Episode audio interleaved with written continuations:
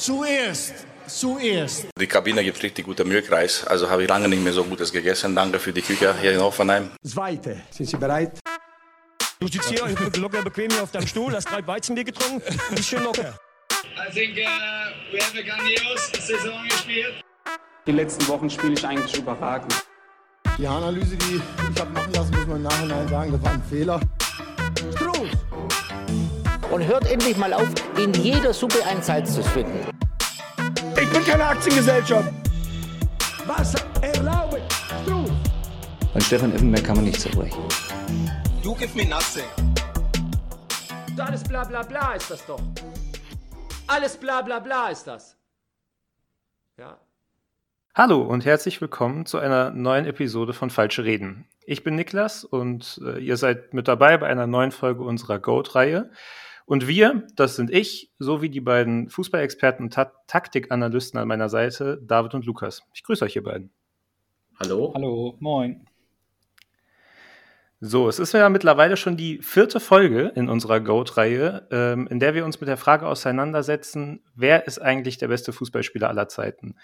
Und weil jetzt ein bisschen Zeit dazwischen lag, äh, vielleicht einfach noch mal kurz die Namen, über die wir bisher gesprochen haben. Nämlich in den vergangenen drei Folgen haben wir uns bereits mit Alfredo Di Stefano, Pelé und Franz Beckenbauer beschäftigt. Und heute ist ein Mann an der Reihe, dessen Leben im Kosmos Fußball vielleicht tatsächlich unvergleichlich spannend, ähm, einflussreich und voller interessanter Begegnungen und Verzweigungen ist. Und die Rede ist von Johann Cruyff. Und weil eben genau dieses Leben so voll und so spannend ist, ähm, vielleicht kurz mal ein paar Sätze, bevor wir in die Debatte starten.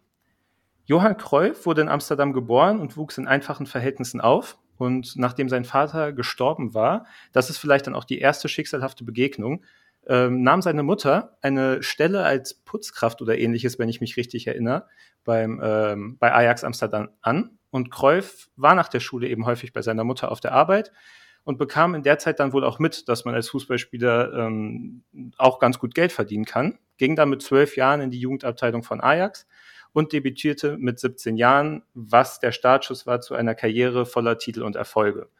Am prägendsten sind da wahrscheinlich seine Profijahre 71, 72, 73, in denen er es mit Ajax ja geschafft hat, unter Trainer Rinus Michels dreimal den Europapokal der Landesmeister zu gewinnen. Und nebenbei auch noch zahlreiche nationale Titel, ähm, europäische Supercups, den Weltpokal, ähm, Torschützenkönig zu werden, Europas Fußballer des Jahres zu werden. Alles das in diesen frühen 70ern. Aber was Johann Cruyff eben auch war, ähm, er war ein häufig sturer, vielleicht auch sehr dickköpfiger und zeitweise unangenehmer Mensch. Ein Beispiel dafür, 1973 ähm, wurde er bei Ajax nicht mehr als Kapitän wiedergewählt und empfand das unter anderem als so große Kränkung, ähm, dass er seinem früheren Trainer Rinus Michels nach Barcelona folgte. Ähm, von da an in Spanien spielte, ähm, wenn auch nicht mehr so erfolgreich wie in Amsterdam, dennoch einen bleibenden Eindruck hinterließ und bis heute als einer der größten in der Geschichte dieses Vereins gilt. Ähm, dann hat er noch drei Jahre in den USA gespielt, äh, hat auch mal zwischenzeitlich bei UD Levante gespielt, was ich auch nicht wusste. ähm, Nochmal zwei Jahre bei Ajax, dann nochmal ein Jahr bei Rivale Feyenoord ähm, und dann noch natürlich als Nationalspieler, ist Vize-Weltmeister 1974 geworden, 1976 Dritter bei der EM in Jugoslawien. Und neben seiner sehr erfolgreichen Karriere als Profisportler ist Cruyff heute natürlich uns vor allem bekannt und berühmt für seine fußballerische Revolution, die er als Trainer begründet hat. Denn ähm, in der Zeit, in der wir so fußballerisch sozialisiert worden sind, war Cruyff ja weniger Spieler, mehr Trainer und Funktionär. Ähm, und war ja als Spieler ja eben noch Musterschüler und Aushängeschild dieses totalen Fußballs und von Rinus Michels, entwickelte er eben diese revolutionäre Idee des Fußballs bei Ajax weiter und feierte seine größten Erfolge dann später beim FC Barcelona.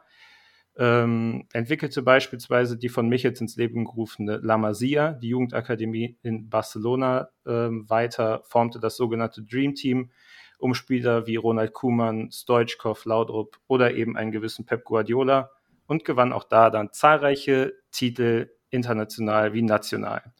Also äh, lange Rede, kurzer Sinn, man kann sagen, da wo Johann Cruyff war, war es selten langweilig, meistens sehr erfolgreich und revolutionär. Aber Äh, in diesem Podcast geht es ja weniger darum, wer die größte Figur in der Geschichte des Fußballs ist, sondern es geht darum, wer ist der größte Fußballspieler in der Geschichte des Fußballs. Und darum soll es eben halt auch uns heute gehen. Wir wollen gucken, was hat Johann Cruyff auf dem Platz geleistet und nicht zwingend nur neben dem Platz. Deswegen meine erste Frage mal an euch. Was verbindet ihr eigentlich mit dem Fußballspieler Johann Cruyff? Also ähm, für mich ist Cruyff ein unglaublich kompletter Spieler, der äh, das, das Spiel seiner Mannschaft prägen kann, wie, wie nur ganz wenige sonst. Also in jeder Lage quasi dazu, also in der Lage war, Einfluss auszuüben auf seine Mitspieler, sei es, äh, weil er selbst den Ball hatte den Ball nach vorne tragen konnte, ähm, oder weil er Mitspieler dirigieren konnte ohne Ball ähm, und hat nicht nur als Trainer, sondern auch schon als Spieler meiner Meinung nach äh, durchaus das, also sich das Recht erspielt, ähm, einer der einflussreichsten Spieler aller Zeiten gewesen zu sein.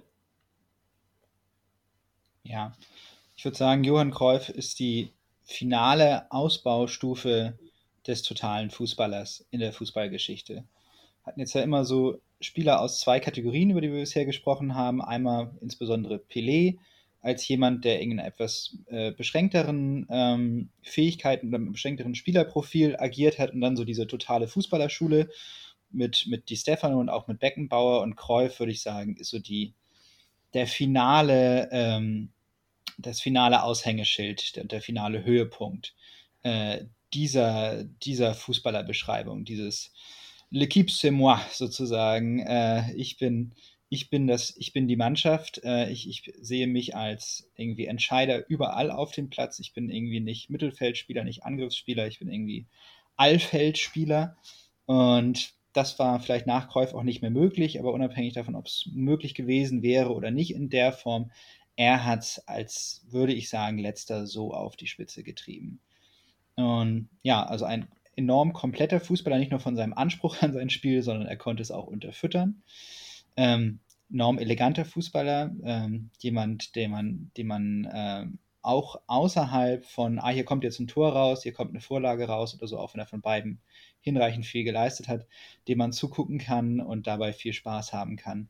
Also ja, äh, enorm einzigartig in, in seiner, oder zumindest äh, in der Zeit danach, äh, dann nicht mehr so vertreten. Ähm, in seiner ganzen, seinem ganzen Spielverständnis, in seinem ganzen Selbstverständnis als Fußballer ähm, und ein enorm talentierter Offensiv-Allrounder.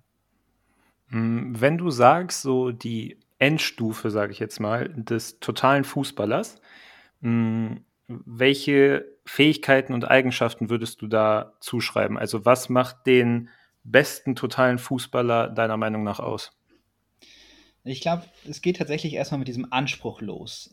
Quasi, um totaler Fußballer zu sein, musst du erstmal totaler Fußballer sein wollen.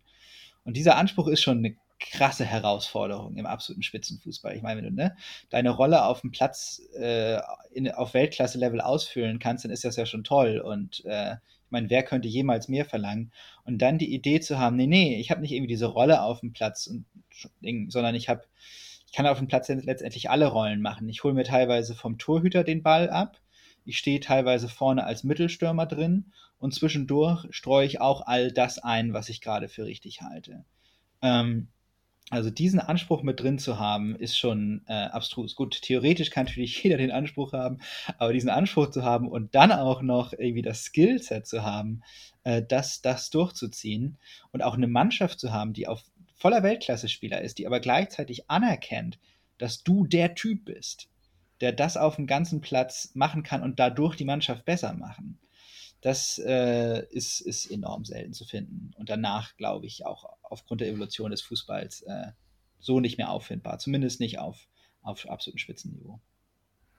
Hm, jetzt hast du ja wahrscheinlich ähm, so durch die Geschichte hindurch, also ich spreche jetzt mal für uns beide, David, ich vermute, du hast durch die Geschichte hindurch mehr Spiele von Johann Cruyff gesehen als wir und ähm, in dieser Zeit vielleicht einen größeren Gesamtüberblick über die Entwicklung dieses Spielers ja auch erhalten. Ähm, würdest du sagen, diese Eigenschaften, die er hatte, also sich sowohl am Strafraum den Ball abholen, sehr gut verteidigen, aber eben sehr, auch, sehr gut auch das Spiel machen können, aber dann eben auch in der gegnerischen Box quasi wieder stehen, um den Angriff final abzuschließen, erfolgreich. Würdest du sagen, dass er das von Anfang an konnte oder hat sich das mit der Zeit gesteigert und ist wieder abgefallen oder ist er immer besser geworden? Also wie ist so diese Kurve seiner Fähigkeiten verlaufen? Hm. Ich würde sagen, er hatte diese Fähigkeit relativ früh, altersmäßig. Er ist ja auch ein, ein Frühstarter. Ähm, also äh, die Saison, wo er so richtig durchgestartet ist, 1966 ungefähr, da war der gute Mann, lass mich gucken, da war 19? 19 18, 19. Und da, da hat er wahrscheinlich Weltklasse-Level erreicht. Ähm, also sowas hatte er schon dann in seinen frühen 20ern, sage ich mal. Äh, aber so, wenn, du, wenn, man sich Sachen aus den 60ern anguckt, hat man das etwas weniger. Also dann, dann wenn es in die 70er reingeht, aber dann auch schon wirklich frühe 70er, 1970, äh, 1971, dann, dann ist das schon, dann ist das voll da. Und dann würde ich sagen, hält das an bis zum Abschluss seiner Barcelona-Karriere. USA tatsächlich kann ich nicht viel zu sagen. Ich habe tatsächlich relativ viel Kreuf geguckt, auch schon vor vielen Jahren viel Kreuf geguckt. Das war so einer meiner ersten großen inhaltlichen historischen Interessen. Also er und sein, sein Ajax-Team insbesondere, auch das, das die holländische Nationalmannschaft derzeit. Ähm, die USA-Sachen habe ich mir nie angeguckt, habe ich auch tatsächlich, kann ich ganz, ganz wenig zu sagen, äh, einfach weil es mir nie so seriös erschien. Und aus der Zeit dann seiner Rückkehr nach Europa ist leider kein, kein Bildmaterial, was ganze Spiele angeht, äh, erhalten. Das, was sehr schade ist. Daher kann ich dazu auch nicht wirklich was sagen. Aber so diese ähm, Ajax-Kernzeit, gut, äh, 69 vielleicht ein klein bisschen ausgeklammert, wo sie auch schon ins, ins Europapokalfinale kommen, aber dann so ab 70 und dann bis Ende der Barcelona-Zeit, also 78 durch. Da würde ich sagen, hat er diesen, diesen Anspruch des totalen Fußballers schon durchgängig gehabt.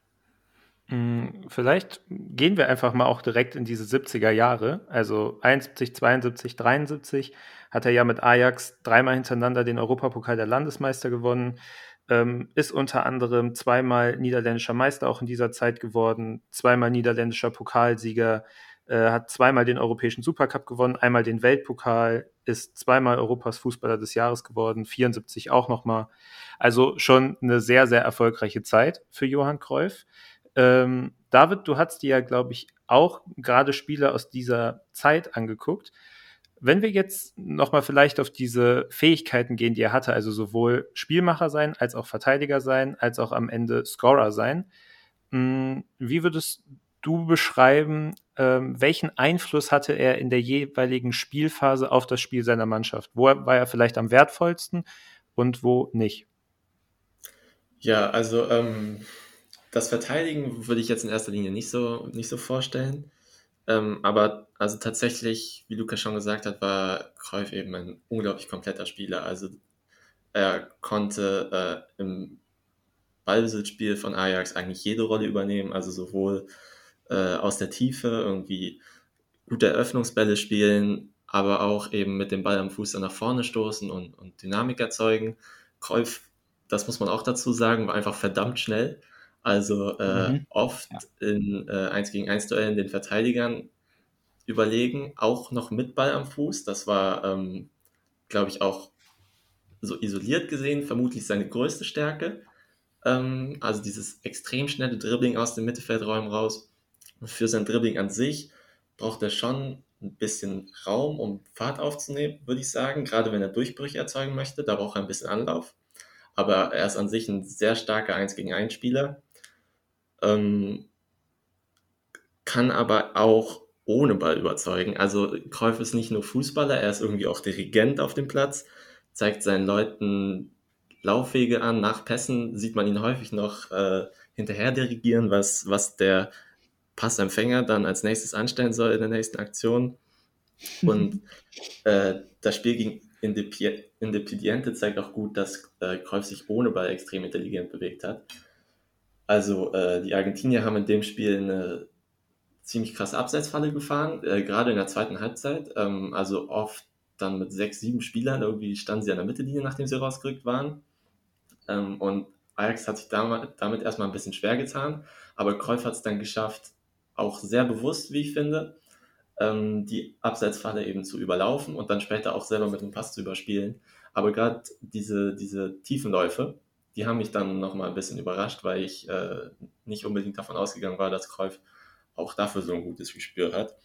Und das erinnert dann schon ziemlich stark an die, die Stefano, glaube ich. Also, weil äh, auch bei dem haben wir schon besprochen, dass ähm, er quasi in jeder Rolle der beste Spieler sein konnte oder zumindest jede Rolle übernehmen konnte.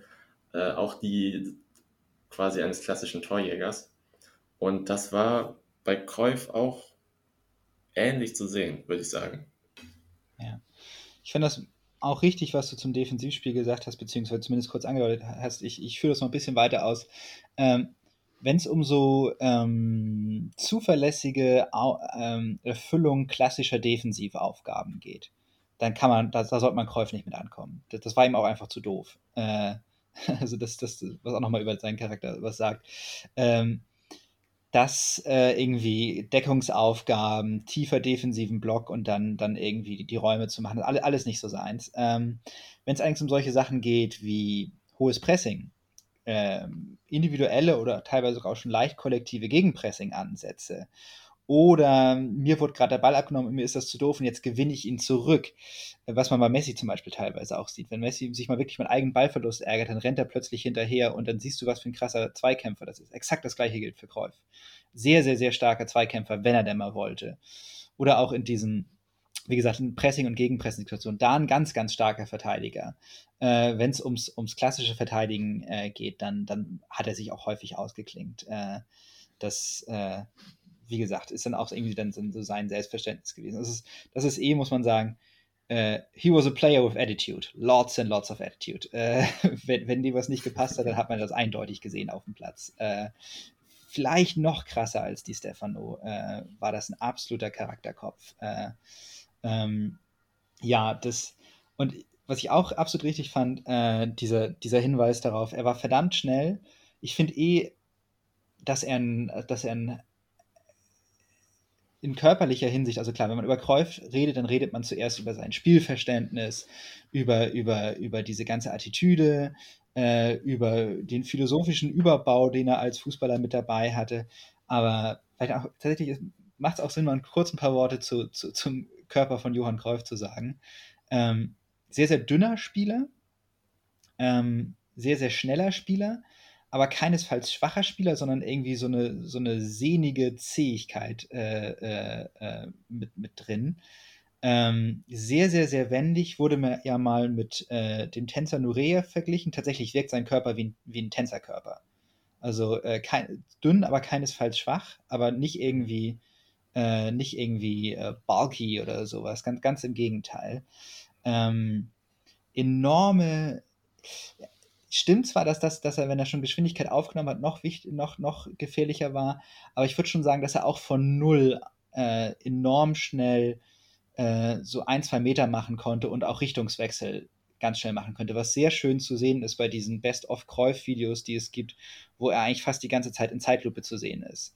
Und man denkt, Moment, da sind ja irgendwie zwei Level an Zeitlupe. Einmal die Zeitlupe für, für Kreuf und diese Ultra-Zeitlupe für die Gegner, weil die alle viel, viel langsamer wirken als er. Äh, und diese, äh, ja, diese, diese Dynamik, die irgendwie von Null auf bringen konnte, ist auch was, was, was letztendlich dem, dem Körper von Johann Cruyff zu, äh, äh, rechnen ist. Wie gesagt, dieser Vergleich zu, zu so Balletttänzern wie Nureyev und so finde ich tatsächlich extrem passend. Viel passender als zum Beispiel für die Stefano wäre oder so. Da ist er dem körperlich meilenweit voraus. Das, das würde ich auch alles unterschreiben. Ähm, ich finde auch, er war physisch einfach austrainierter als äh, viele seiner Gegenspieler und, und Mitspieler. Also er, an ihm war wirklich nichts, also kein überflüssiges Gramm am Körper. Äh, so wirkt es zumindest. Ähm, Abs abs absoluter Musterprofi, von wegen. ja, so kann man es ausdrücken. Ja, naja. ja, mal so, mal so. Ne? Ah, Der, aber du, du spielst jetzt an auf diese, du sprichst, äh, spielst an auf diese Kettenraucher-Sache, ne? Also, wenn ja. ich mich richtig erinnere, war, äh, war Kräuf doch so ein krasser Kettenraucher. Ja, und ich glaube, also der hat auch irgendwie nicht, nicht jede Party ausgelassen. ja, okay, aber hat gereicht. Wer weiß, was er noch erreicht hätte, wenn er einfach nicht geraucht und getrunken hätte. Wenn er wirklich ein Musterprofi gewesen wäre. Aber, aber trotzdem hatte er nicht das klassische leichte Bäuchlein so aus der Zeit. Nee, das stimmt. Ist er, ist er auch, glaube ich, also einfach physisch nicht so angelegt. Äh, das, ich, ja. ich glaube, der, der, der kann irgendwie kein Fett ansetzen. Also die, die, die ganze, der ganze Körper wirkt so, als wäre er einfach festgefahren in, dieser, in diesem dünnen, sehnigen, aber gleichzeitig doch sehr starken Körper. Da glaube hätte er mitmachen können, was er wollte. Wäre wär nicht passiert. Ja, aber ich gehe da auch mit David. Also so in den 70ern, 80ern hatte gefühlt jeder Mann dieses, dieses kleine Männerbäuchlein, auch jeder Fußballer. Also das ist ja schon so dieses, äh, das, was heute die Tattoos bei Fußballern sind, war damals einfach dieser kleine, dieses kleine Bäuchlein. Den ja. hatte eigentlich jeder. Tatsächlich ist das was, wenn man die, sich diese Ajax-Mannschaft ganz anguckt. Also, ne, Johann Cruyff war Mitglied irgendwie der legendärsten Ajax-Mannschaft aller Zeiten. Diese legendärste Ajax-Mannschaft aller Zeiten ist wiederum eine der legendärsten Vereinsfußballmannschaft aller Zeiten. Irgendwie die äh, neben der holländischen Nationalmannschaft der Zeit, ähm, also der Zeit, nicht der aktuellen Zeit, Gott bewahre, äh, irgendwie das, das Aushängeschild dieser, dieser äh, totalen Fußballtradition. Ähm, und ich finde diese ganze Mannschaft, klar, die ist irgendwie taktisch auf einem völlig anderen Level und spielt einen ganz anderen Sport als ihre Gegner. Ich finde die aber auch ziemlich austrainiert. Also die wirken oft wie eine Mannschaft von zehn Kämpfern, die halt gleichzeitig alles noch Fußballbrains sind. Äh, und wo in der Zeit, wo ihre Gegner doch so ein bisschen so, ja, die spielen halt professionell Fußball, das heißt aber nicht, dass sie den Körper eines professionellen Fußballspielers hatten. Diese Ajax-Mannschaft, ja, fast durchgängig. Ja, aber äh, kommen wir vielleicht später auch nochmal drauf zu sprechen, wenn wir über Rinus Michels reden, der ja als äh, sehr harter und gnadenloser Trainer in die Geschichte eingegangen ist, unter anderem. Ähm, jetzt hattest du ja aber gerade noch auf diese legendäre Ajax-Mannschaft und diese ähm, Ära der niederländischen Nationalmannschaft angesprochen, äh, angespielt.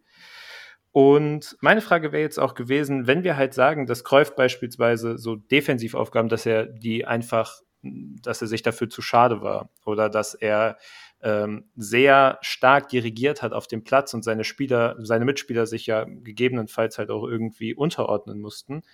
Ähm, ich würde euch darum bitten, einfach mal ein paar Credits zu geben an Spieler, die in dieser Phase halt ebenso oder zumindest nahezu daran beteiligt waren, dass Ajax so erfolgreich war wie Johann Cruyff. Rüd Kohl. Rüd Kohl ist der Cruyff der Defensive gleiche Attitude, ähm, gleiches, gleiches Alleskönner, äh, äh, gleiches, gleicher Alleskönner-Anspruch, hat später auch defensives Mittelfeld und Libero gespielt, spielt da Linksverteidiger, offensiven Linksverteidiger.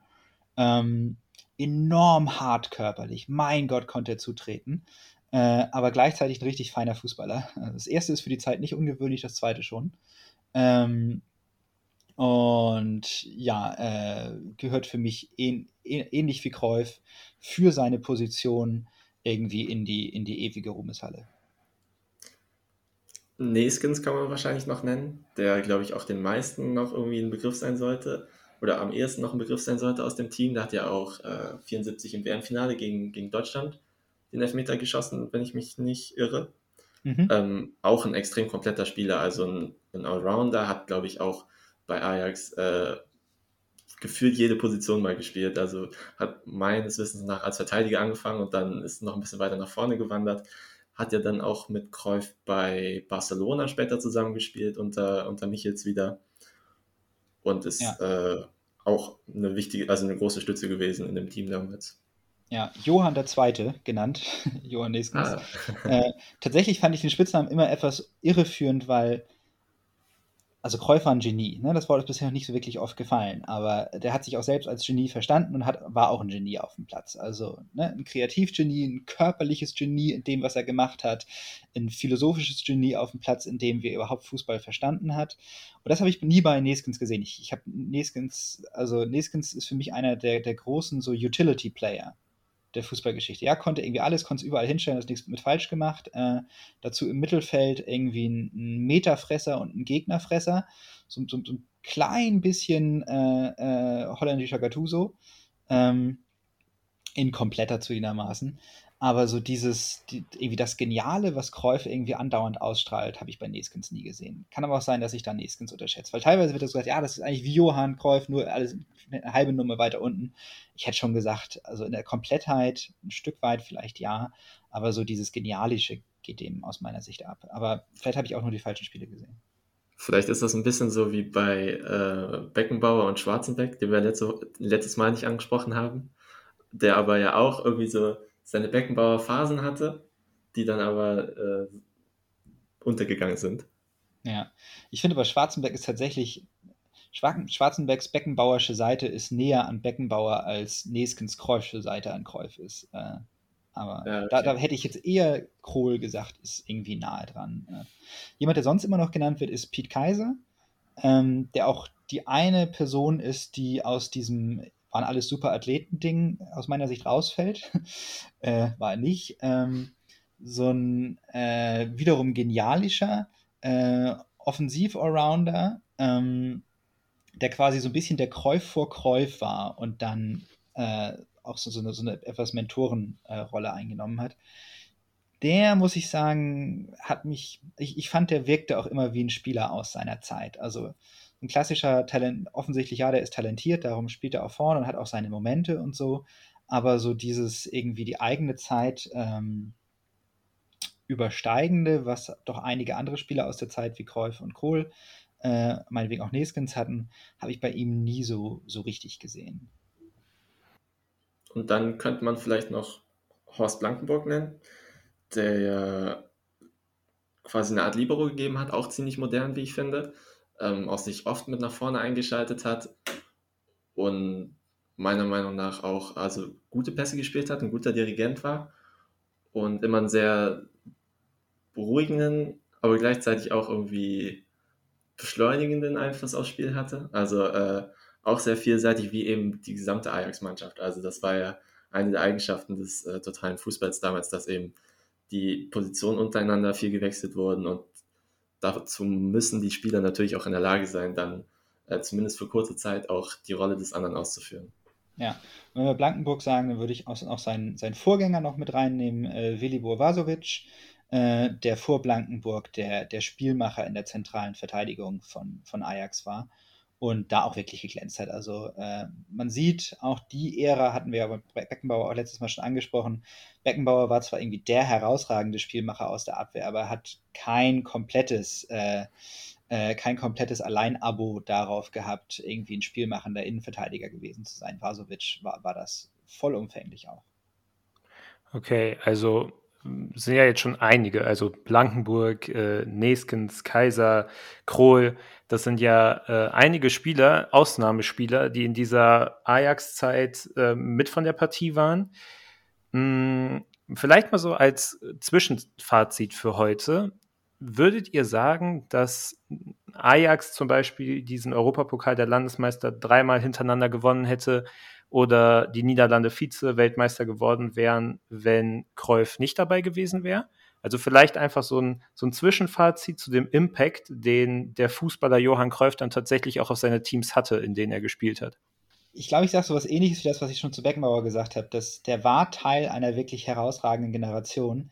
Gleichzeitig war diese Ajax-Mannschaft und auch die, die holländische Nationalmannschaft Cruyffs Mannschaft. Die waren offensichtlich created in his image. Äh, das, das äh, war er, hat, hat, diese Mannschaften haben die Charakteristika gehabt, die er als Spieler hatte, auf die gesamte Mannschaft übertragen. Und der Grund, warum sie das hatte, war offensichtlich er, weil er im Zentrum stand. Insofern würde ich sagen, es war auch war eine sehr talentierte, sehr, sehr starke Mannschaft, die natürlich mit Michels dazu noch äh, sozusagen den Kräuf auf der Bank gehabt hat. Gleichzeitig ist Kräuf so offensichtlich ihr Herzstück äh, eben nicht einer unter vielen, sondern, sondern definitiv ihr, ihr, äh, ihr Herzstück, dass, dass ich, Kreuf, ohne jetzt genau sagen zu wollen, was sie ohne Kreuz geschafft hätten, seine, seine Rolle da drin ist irgendwie kaum hoch genug einzuschätzen. Würde ich auch auf jeden Fall so sehen. Also es äh, ist natürlich immer eine Symbiose zwischen, zwischen Team und Einzelspieler. Also ohne Ajax wäre Kreuf nicht das, also wäre Kreuf nicht Kreuf gewesen, aber Ajax wäre ohne Kreuf auch nicht Ajax gewesen. Ähm, ich denke, man kann auf jeden Fall sagen, dass selbst in dieser herausragenden Mannschaft, also sowohl bei Ajax als auch bei der äh, niederländischen Nationalmannschaft zu der Zeit, ähm, Angriffe mit Kreuz-Beteiligung immer noch mal gefährlicher waren als Angriffe ohne seine Beteiligung. Also Kreuf konnte dann noch den Dingen seinen eigenen Touch geben und also konnte halt Aktionen raushauen, die zu denen sonst dann immer noch keiner in der Lage war, auch wenn er in einem herausragenden Team gespielt hat. Und er war dann quasi der, der den Unterschied nochmal ausmachen konnte. Ja.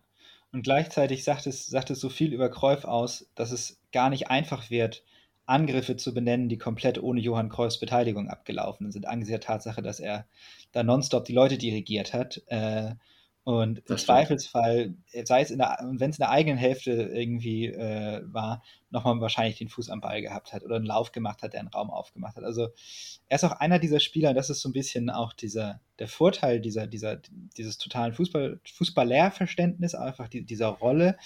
Er war eigentlich immer dabei. Es ist nicht so, dass man irgendwie mal 20 Minuten wartet und dann, oh, war, war Kräuf mal wieder irgendwo involviert, sondern das war ein Spieler, der, der die ganze Zeit an der Tür gehämmert hat. Und ähm, sei es nur durch seine eigenen Aktionen, sei es Aktionen, die er irgendwie dirigiert oder vorne, weiter vorne mit anleitet oder so, er war irgendwie immer dabei. Absolut. Also ich finde auch, er war sowohl mit als auch ohne bei dem Spielmacher. Ähm, da konnte man, also wie du auch schon sagst, selbst wenn Kräuf nicht am Ball war bei einem Angriff, kann man sicher sein, dass er da noch irgendwas dirigiert hat. Und auch sein Bewegungsspiel ist einfach extrem gut. Allgemein zu Ajax in der Zeit äh, kann man sagen, dass, also ich fand es zumindest auffällig, dass das Umblickverhalten von den Spielern deutlich ausgeprägter war als bei den Gegnern. Mhm. Also äh, Ajax-Spieler haben die Köpfe einfach häufiger gedreht, als, äh, als das bei den Gegnern der Fall war, fand ich. Ähm, das war auch, glaube ich, im Vergleich zu den letzten Episoden, also zu den Spielen, die wir dafür geguckt haben, ein großer Unterschied. Ähm, ohne das jetzt genau sagen zu können, aber ich habe mich ein bisschen gewundert, als ich dann zum ersten Mal wieder so, so viel Umblicken gesehen habe, was ja heute sehr üblich ist, aber zu der Zeit, glaube ich, noch nicht so ausgeprägt war, weil also damals in dem Team eben auch schon viel Wert auf richtige Abstände gelegt wurde und, und so weiter. Ja.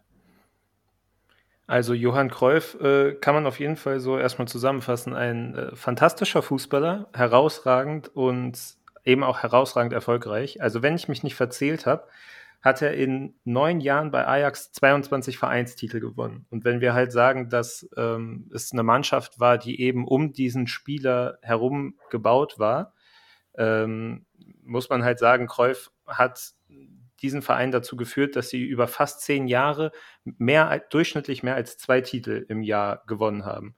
Und ähm, dann, da hatten wir ja eben, oder hatte ich ja eben schon mal drauf äh, angespielt kurz, ist er ja 1973 nach Barcelona gewechselt. Äh, unter anderem auch zu seinem ehemaligen und äh, immer fördernden Trainer Rinus Michels. Ähm, und diese Zeit ist dann überraschenderweise weitaus unerfolgreicher, wenn man es in Titeln misst. Also der Spieler Johann Cruyff hat in fünf Jahren beim FC Barcelona zwischen 73 und 78 nur zwei Vereinstitel gewonnen. Ähm, was ist so der Unterschied zwischen diesen beiden Teams, in denen er gespielt hat, zwischen diesen beiden Ehren in der Zeit Johann Cruyff, ähm, was so eine große Differenz halt bildet in dem numerischen Erfolg, den er unterm Strich hatte. Also ich glaube, zuerst muss man sagen, dass Barcelona zu der Zeit nicht das Team war oder auch nicht das Standing hatte, das es, das es heute hat. Also ähm, die spanische Liga, ich weiß nicht genau, welche Vereine da dominiert haben, aber es war auf jeden Fall nicht so, dass es nur Barca und Real waren, die, sie, die da die Meisterschaft unter sich ausgemacht haben. Von dem her war äh, so eine Meisterschaft, wie Klopp sie dann auch geholt hat mit Barcelona, sehr viel wert. Ähm, insgesamt war das Team aber also kollektiv nicht so stark wie Ajax, also das, das kann man auch so sagen. Ähm, wir, haben ja, wir haben ja auch schon rausgearbeitet, dass Kreuf natürlich massiv von, vom Spiel von Ajax profitiert hat. Lukas hat auch schon gesagt, die waren alle irgendwie Fußballbrains da im Team. Und dieser, dieser komplette Anspruch, also der Anspruch auf Komplettheit, den, den man quasi bei Ajax noch äh, anführen konnte, der war bei Barcelona eben so in dem Ausmaß nicht möglich und da konnte dann Cruyff dementsprechend auch nicht so erfolgreich sein. Ja, das würde ich alles unterschreiben und hinzufügen. Erstmal, es gibt aus der Barcelona-Zeit nicht so super viel Material. Ähm, äh, das muss man so ein bisschen dazu sagen. Ähm, aber es gibt eine prominente Erzählung dazu, die sagt, all das stimmt, was gerade gesagt wurde. Aber ein weiterer Unterschied ist Cruyff selbst, und zwar nach der ersten Saison, wo sie ja Meister geworden sind. Also er wird in der ersten Saison Meister und er gewinnt in der letzten Saison den Pokal bei Barcelona. Ähm, aber nach dieser ersten Saison, wo sie Meister geworden sind, unter anderem mit einem überragenden Sieg über Real Madrid, ähm, so geht die Erzählung, äh, sieht Cruyff sein Werk bei Barcelona im Großen und Ganzen als erfüllt an und lässt es danach ein bisschen ruhiger angehen. Ähm, und so von der, von der Charakterstruktur von Johann Cruyff ist das auch nicht per se unvorstellbar. Also äh, klar war der ein, ein, getriebener Spieler, aber der war keinesfalls so der so das, was man so natürlich von Cristiano Ronaldo ganz überragend, aber letztendlich im Ergebnis auch von zum Beispiel Messi kennt, dieses Jahr für Jahr für Jahr für Jahr einfach scheißegal, was die äußeren Umstände sind, ich, ich muss irgendwie immer am absoluten Limit performen, sondern ähm, insbesondere in dieser Barcelona-Zeit, äh, so heißt es, ähm, ja, hat er dann auch äh, gesagt, okay, jetzt sind mir vielleicht auch ein paar andere Sachen wichtiger als, als immer Fußball und hat letztendlich sein, sein Leistungsvermögen da nicht ausgereizt. Du meinst, er hatte nicht das Bayern-Gehen? das, äh, das, das, das, das, wahre Bayern-Gehen hat man ja bei Johann Cruyffs Abschiedsspiel gesehen, wo die Bayern, ich weiß nicht, wie hoch Ajax abgeschossen haben bei diesem Freundschaftsspiel, irgendwie 8 oder sowas. Äh, nee, das, das hat er nicht. Aber dafür hat er Bayern ja selber auch ordentlich eingeschenkt, als es um was ging. Äh, ja, apropos vielleicht mal so eine, ähm, halt dieses Aufeinandertreffen von Bayern und Ajax. Ihr hattet ja beide eben schon mal angesprochen, dass Johann Cruyff starke Ähnlichkeiten hat zu Alfredo Di Stefano. Also wir haben ja bei beiden dieses, ähm, ich hole mir den Ball am eigenen 16er ab, ähm, mach mit begnadeten Pässen mal eben das Spiel, lauf nach vorne und zimmer den in den Winkel. So, das ist ja irgendwie diese Attitüde, die beide Spieler in einer gewissen Art und Weise mit sich bringen, auch wenn das natürlich geschuldet der Zeit, in der sie gespielt haben und geschuldet der körperlichen Fähigkeiten, die sie hatten, immer ein bisschen anders aussah. Ja, ähm, ganz kurz nur. Äh, ja das ist halt die Attitüde. So exakt so geklappt hat es natürlich total selten. Ne? Das heißt nicht, als wäre das denen andauernd ge ge geglückt, aber weil das die Attitüde war, haben sie es zumindest geschafft, oft einen Teil davon zu erreichen. Und damit war dann schon ganz viel gewonnen. Ja, sorry, ich wollte nur nicht, dass dieses, dieses Fantasy-Football-Bild des, okay, er hat wirklich andauernd irgendwie, ist er von hinten nach vorne gelaufen, hat ein Tor gemacht. Nee, so war es denn nicht. Ne? Aber von der Einstellung her, äh, Kreuz war schon ein bisschen kollektiver noch, oder nicht? Also im Vergleich zu Di Stefano? Ja, ich meine, er hat die anderen Spiele ja auch gelenkt, insofern. Ja, okay. äh, ja, nee, aber, aber stimmt schon, stimmt schon. Äh, war, war, war schon noch mehr Teil seines Teams. Dafür war das Team vielleicht noch mehr sein Team, aber ja, doch, ich würde mitgehen mit dem, was du sagst. Okay. Also es gibt bei Di Stefano doch auch diese Szene in dem einen Spiel, wo er quasi einfach zum Mitspieler rennt und die mehr oder weniger einfach vom Ball wegschubst, sich den Ball nimmt und es einfach selber macht. Ähm, das in, von Kreuf auch. auch. Ja, ja, sowas, ja. sowas könnte ich mir halt bei Kreuf auch echt gut vorstellen. Also, wie ja, gesagt, ich, ich habe jetzt kein genaues Bild vor Augen, aber ich glaube euch sehr gerne, dass es das so gibt. ähm, deswegen die Attitüde, wie du gesagt hast, Lukas, die Attitüde haben sie auf jeden Fall beide. Ja. Ähm, wir hatten eben über die Stefano schon gesprochen. Mit Pelé ist er in unserer Goat-Reihe nur schwer vergleichbar. Beckenbauer in einer gewissen Art und Weise ja schon, weil Beckenbauer eben auch so eine Libero-Position gespielt hat, die er ja auch zeitweise in berühmten Doppelpässen mit Gerd Müller sehr offensiv interpretiert hat. Ähm, wir haben jetzt ja, wie gesagt, diese Vergleichsgrundlage aus den vergangenen Episoden. Wo würdet ihr Ähnlichkeiten und Gemeinsamkeiten versus starke Unterschiede und extreme Gegensätzlichkeiten irgendwo lesen bei den Spielern? Also da würde mich auch nochmal äh, Lukas Einschätzung dazu interessieren, wie es um Kreuf als Torjäger steht. Denn also klar, Kreuf hatte äh, sehr gute Quoten zu bieten, vor allem, vor allem bei Ajax.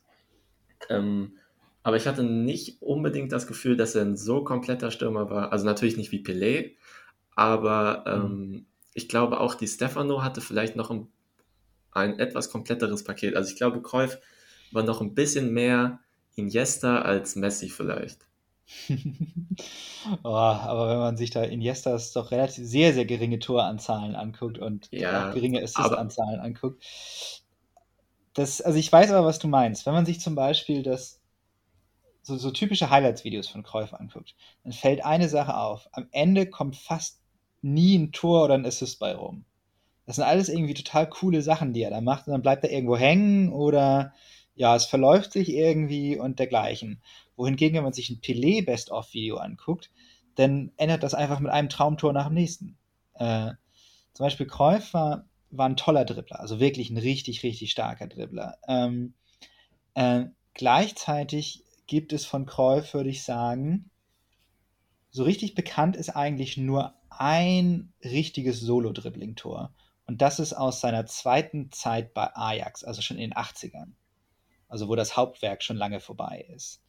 Äh, von, von Pelé gibt es dergleichen viel, viel mehr, obwohl, obwohl das Bildmaterial noch knapper ist. Ähm, also in, zumindest in dieser Hinsicht zum Beispiel als jemand, der doch Dribblings sich selber auch Tore kreiert, äh, würde ich zum Beispiel Pelé als deutlich, äh, deutlich äh, vorgezogen sehen. Dazu muss man auch sagen, zu den Torkriterien von Cruyff, äh, oder zu den Torzahlen von Cruyff, ähm, die sind gut.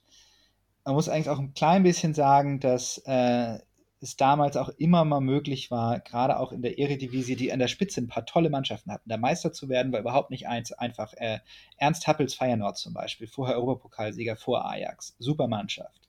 Also in der Spitze war die, war die, war die Konkurrenz sehr, sehr stark, aber es war durchaus auch mal möglich, einen Viererpack gegen, gegen eine kleine Mannschaft zu schießen. Und das spielt, spiegelt sich dann in den Torstatistiken so ein bisschen inflationär wieder. Also als Torjäger könnte man im Blick auf die besten Cruyff-Saisons, könnte man meinen, dass er als Torjäger mit Pelé zu vergleichen war. Aber ich würde behaupten, dass da ein Riesenunterschied zwischen den beiden ist, und zwar pro Pelé. Okay.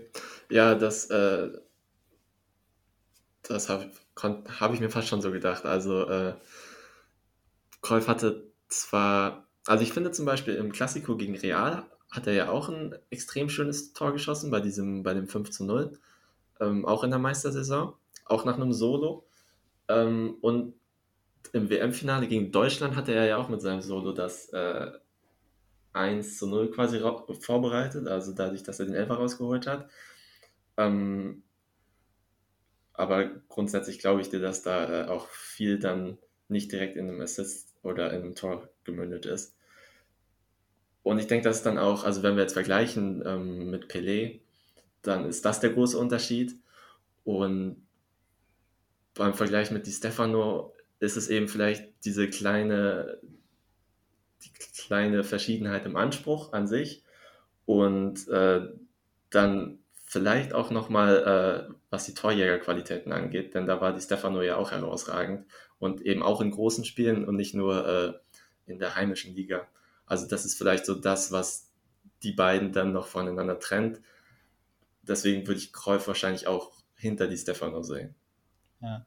Eine Sache, die mir bei Kreuf immer aufgefallen ist, da muss ich eigentlich vielleicht ein klein bisschen ausholen, dass ich habe über Kreuf gelesen, bevor ich Kreuf gesehen habe.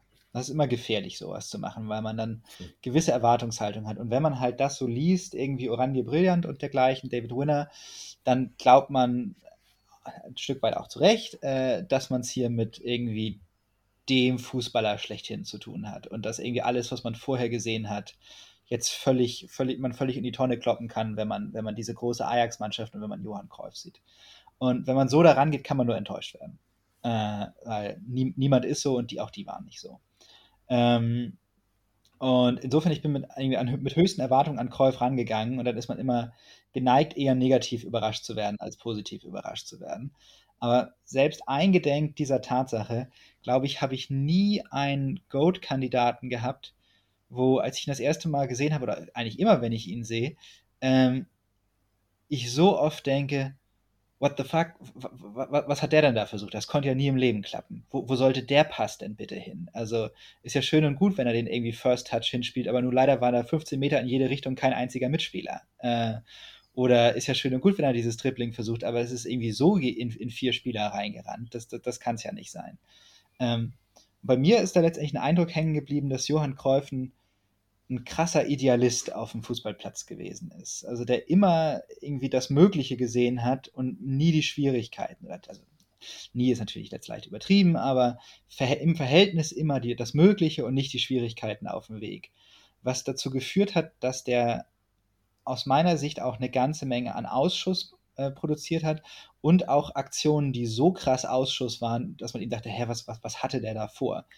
Ähm, Und das habe ich bei den anderen Kandidaten höchstens bei Di Stefano, aber da sind wir auch noch mal wirklich jetzt irgendwie über, über zehn Jahre Fußballentwicklung. Und in diesen zehn Jahren hat der Fußball sich wirklich gewaltig entwickelt. Ne? Also das ist so viel, so viel Entwicklung, wie man später in 20 Jahren durchgemacht hat oder sowas. Äh, ähm, aber wenn überhaupt bei Di Stefano und sonst eben nur bei, bei Cruyff gesehen. Bei Pelé, gerade so der reifere Pelé, dann Weltmeisterschaft 1970 zum Beispiel hat, hat weniger gehabt, wo man dachte, okay, was, was hat der denn da vorgehabt? Also Johann Cruyff für mich ein ganz großer Idealist auf dem Platz, der, der, das hat letztendlich dazu geführt, das war wichtig, äh, dass er der Spieler geworden ist, der er war und das hat ihn auch so toll gemacht, aber das hat auch dazu geführt, dass er, dass er viel dabei hatte, wo man dachte, okay, äh, keine Ahnung, was er davor hatte.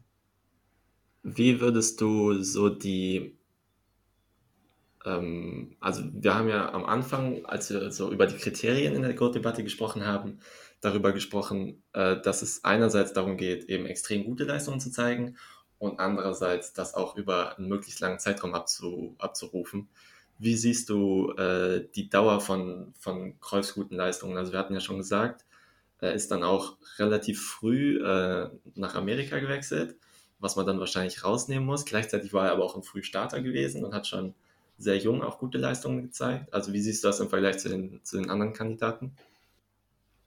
Ja, ja, also da muss man, glaube ich, zwei Sachen, zwei Sachen im Blick nehmen. Einmal, ähm, wenn man richtig fies ist, dann sagt man, dass Johann Cruyffs Karriere auf der absoluten Spitze mit der Weltmeisterschaft 1974 vorbei war. Und da war der gute Mann äh, noch wirklich nicht allzu alt, sondern was, wie alt war er? 27 oder so? Ja, ja, 27. 27 Jahre. Ähm, also natürlich seine Karriere danach hat er auch noch ne, guten Fußball gespielt. Jetzt kommt noch sein Spätwerk wieder in Holland, das, was auch sehr, sehr beachtlich gewesen ist. Aber sagen wir, als Goat-Kandidat endet er 74. Und das natürlich mit 27 ist, ist hart. Gleichzeitig, wenn man sich so seine frühen Jahre anguckt, bevor eben die, die sicherlich seine Karriere definierenden Champions League-Triumphe mit, äh, mit Ajax äh, äh, kamen, und sich da die Zahlen anguckt und sowas sieht wie 66, 77 hat er 33 Ligatore geschossen, danach 27, 24, dann 23, das ist alles noch in den 60ern. Und gut, da mögen auch ein paar Tore gegen doch relativ schwache Gegner dabei gewesen sein, aber trotzdem, das, das ist schon eine sehr äh, stabile Leistungskurve, die wir da zumindest erahnen können. Also er war sehr früh sehr gut, hat dann aber relativ, hat dann doch irgendwann den Punkt erreicht, so mit 27, 28, wo scheinbar nicht mehr ganz der Ehrgeiz da war, dieses, dieses Goat-Level äh, durchzusetzen. Also ich würde sagen, insgesamt haben wir hier ein gemischtes Fazit. Also ein sehr talentierter Youngster, der auch schon sehr starke Leistung gebracht hat, in dieser etwas limitierteren Rolle noch in den 60ern, noch nicht wirklich äh, in dem, was ihn später so ausgemacht hat, aber doch irgendwie was, was, was auf sehr, sehr hohem Level war. Und dann, ja, so äh, vier, fünf Spielzeiten, die ihn, die ihn definiert haben, plus eine Weltmeisterschaft. Da würde ich sagen, ergibt einen gemischten, ergibt einen gemischten Score. Es ist, ist schade, dass, äh, dass er das nicht, äh, nicht weiter durchgezogen hat, weil ich glaube, er hätte die Mittel gehabt. Äh, also ich habe sein letztes Spiel für Barcelona habe ich gesehen, gerade jüngst, 78. Äh, der ist körperlich topfit. Also der, da ist er 30 und der, hätte mir auch jeder erzählen immer können, dass er 25 Fett. ist. Immer noch kein Fett, immer noch dieser, dieser, dieser Turn of Pace.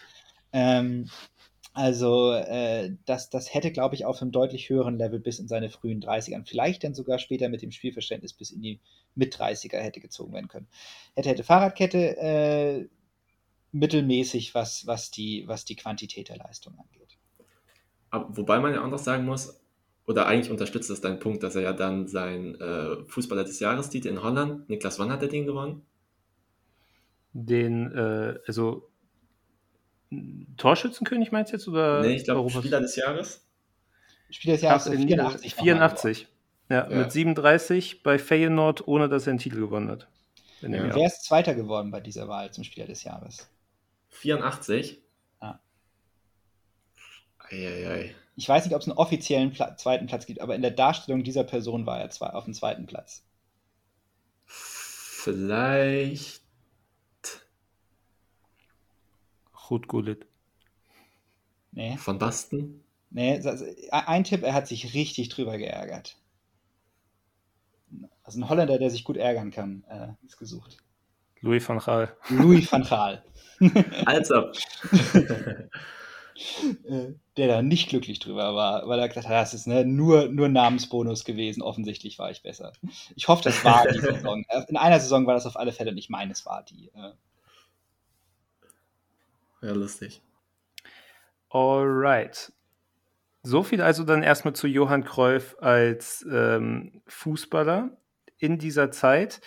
Ähm, wir hatten das in den letzten Folgen ja schon häufiger mal irgendwie angesprochen, dass es Spieler in der Zukunft gibt, also aus dieser Perspektive in der Zukunft, in unserem Heute oder in der nahen Vergangenheit, die diesen Spielern irgendwie ähnlich sind. Sei es in der Spielweise, sei es in der Attitüde, sei es einfach nur in der Art, wie sie aussehen.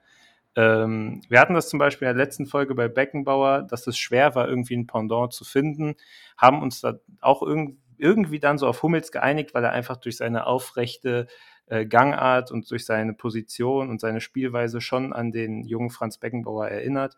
Wir hatten bei Di Stefano ähm, den Arturo Vidal in der chilenischen Nationalmannschaft angesprochen oder auch Usman den. Ich finde den nach wie vor ziemlich geil eigentlich. Also ich finde ich finde die äh, diesen diese Querverbindung zwischen den beiden Spielern extrem interessant. Ähm, würdet ihr sagen, oder würde euch jetzt so jemand einfallen, der ein modernes Pendant zu Johann Cruyff abgeben würde? Weil ich muss ganz ehrlich sagen, bei, bei Cruyff ist es mir bisher am schwierigsten gefallen, als ich da in der Vorbereitung drüber nachgedacht habe, ähm, jemanden zu finden, der mich irgendwie in seiner Spielweise an ihn erinnert. Ja, also sehe ich genauso. Ähm, also ich glaube, bei Di Stefano war es halt ähnlich schwierig und das ist auch schon, glaube ich, der Punkt. Also es sind halt äh, die, also der Spielertyp, den die beiden verkörpern, den gibt es heute so noch nicht mehr im Ansatz mehr. Also wir haben ja dann so ein bisschen darüber gesprochen, dass ähm, zum Beispiel Frankie de Jong bei Ajax auch mal so, so eine Art Rolle hatte, wo er sich den Ball tief abgeholt hat. Ähm, so stilistisch her, vom Dribblingstil, erinnert das auch so ein kleines bisschen an Cruyff, finde ich, aber äh, ist bei weitem nicht so elegant und auch nicht so, nicht so schnell. Ähm, am ehesten würde ich ihn vielleicht irgendwie mit einem modernen, mit einem modernen Zehner vergleichen. Also David Silver und Phil Foden sind so die, wo ich am ehesten noch dachte, dass, äh, dass das kann ich nennen hier in der Folge. Ähm, mhm. Foden finde ich schön. Ja, ich er dachte. Gewisse, gewisse körperliche Ähnlichkeit, was, was so die Bewegungsabläufe angeht. Ja, das fand ich auch, das fand ich auch. Und äh, an Oedegaard muss ich tatsächlich zuerst noch denken. Allerdings hat der Junge sich irgendwie nicht so entwickelt, wie, äh, wie das hätte laufen können. Vielleicht ist, ist Cruyff die Endstufe von Oedegaards möglicher Entwicklung gewesen. ja. Aber das werden wir wahrscheinlich nie erfahren. Ja, ja Cruyff hatte, finde ich, eine Explosivität, die Oedegaard nicht hatte und auch einen gewissen Biss in seinem Spiel drin. Äh, das, also ich habe gesagt, über die ganze Karriere hat Kreuz auch mal zwischendurch ein bisschen dann irgendwann dann ruhiger angehen lassen. Gleichzeitig in Spielen war der ein unglaublich ehrgeiziger Typ. Ne? Das, okay, will ich Ödegaard nicht per se absprechen, aber so diese, diese, diese Grundaggressivität, die Kreuz auch in seinem Spiel drin hatte, die sich auch durch ewiges irgendwie, ne, ich, ich, ich äh, mach den Schiedsrichter zu Sau und dergleichen äh, äh, ausgedrückt hat.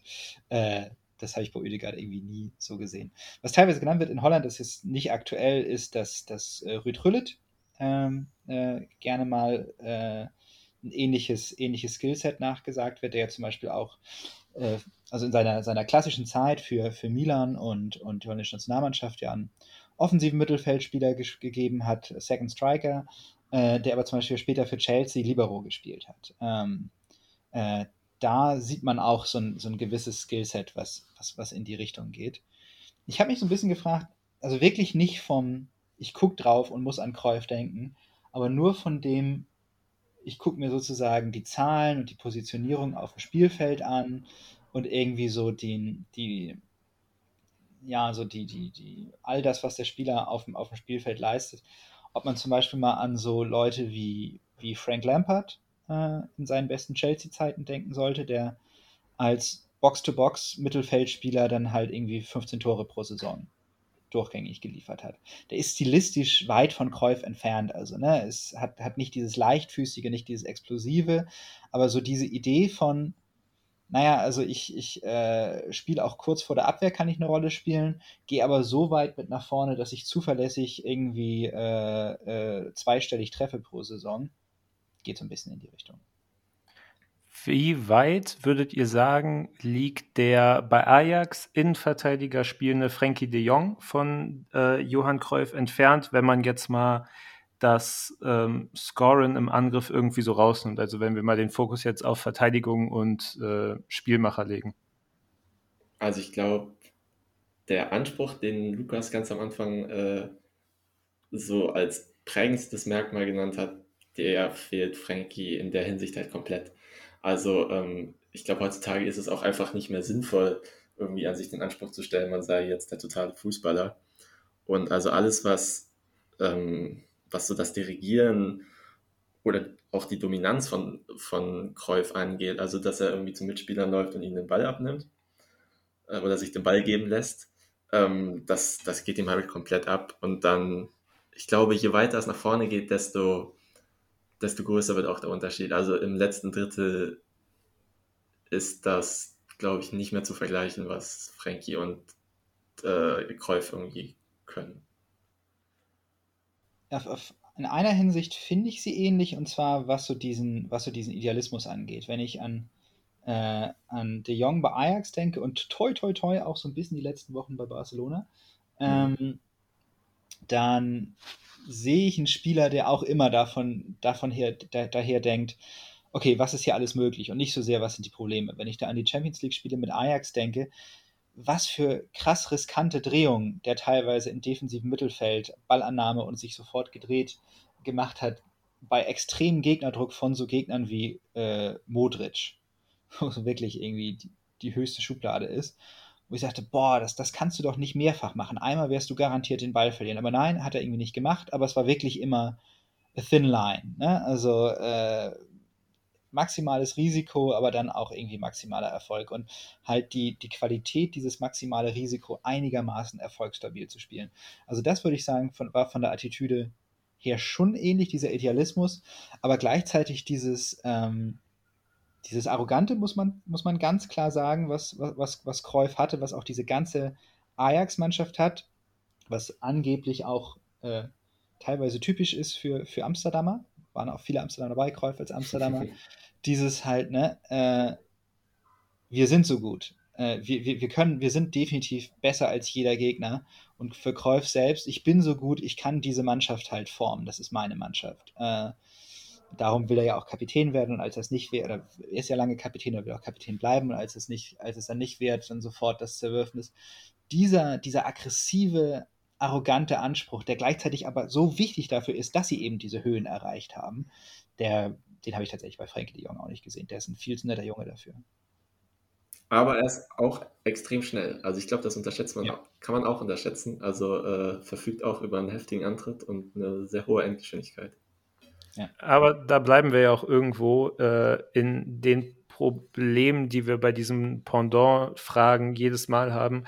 Ähm, irgendwie sprechen wir immer über Spieler, die, wenn sie sich ideal entwickelt hätten, vielleicht so hätten werden können oder aus äh, Kreuzungen von irgendwelchen Fodens und De Jongs, die dann unterm Strich sowas ähnliches wie ein Johann Cruyff ergeben hätten. Und allein das ist ja schon äh, eine absolute Rechtfertigung für die Goat-Kandidaten, die wir haben, dass man eben halt auch noch 70 oder 60 oder 50 Jahre später von ihnen spricht und sich fragt, ob sie vielleicht wirklich die besten Fußballspieler oder der beste Fußballspieler aller Zeiten waren.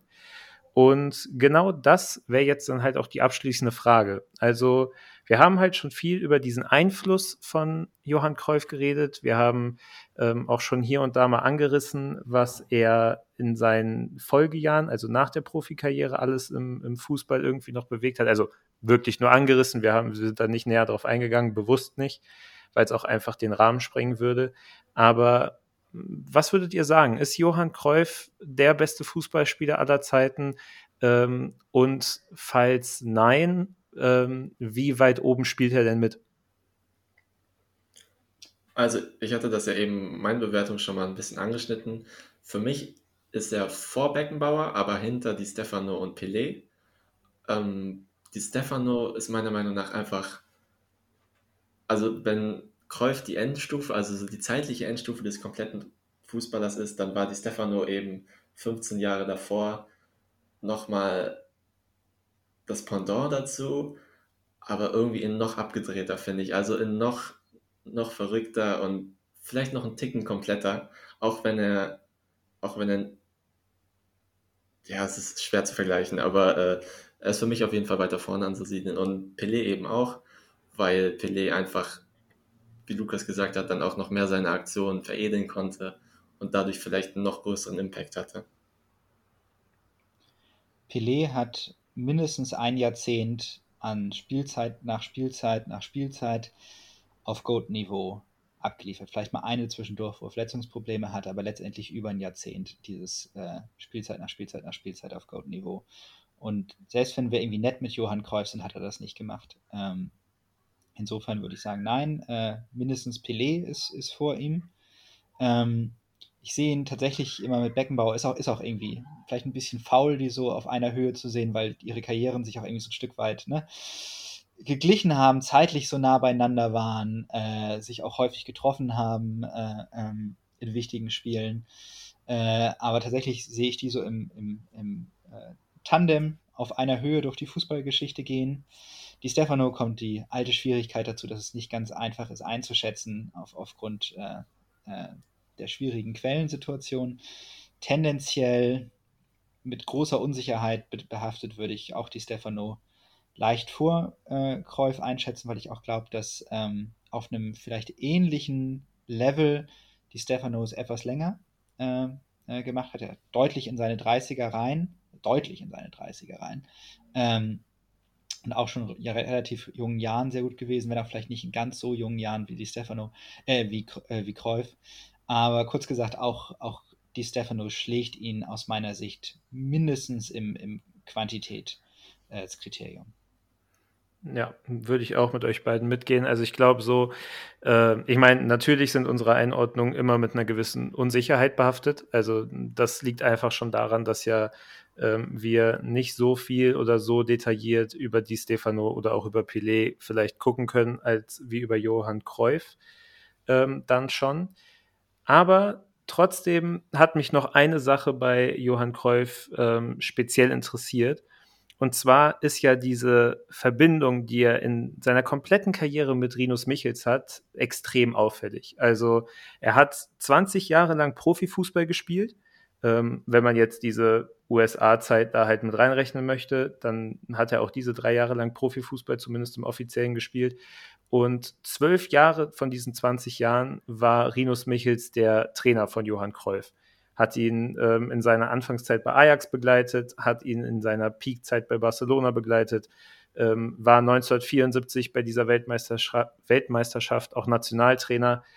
Ähm, und unterm Strich müssen wir ja bei Johann Cruyff auch einfach davon reden, dass er eine der einflussreichsten Figuren ist, die die Fußballgeschichte uns bietet.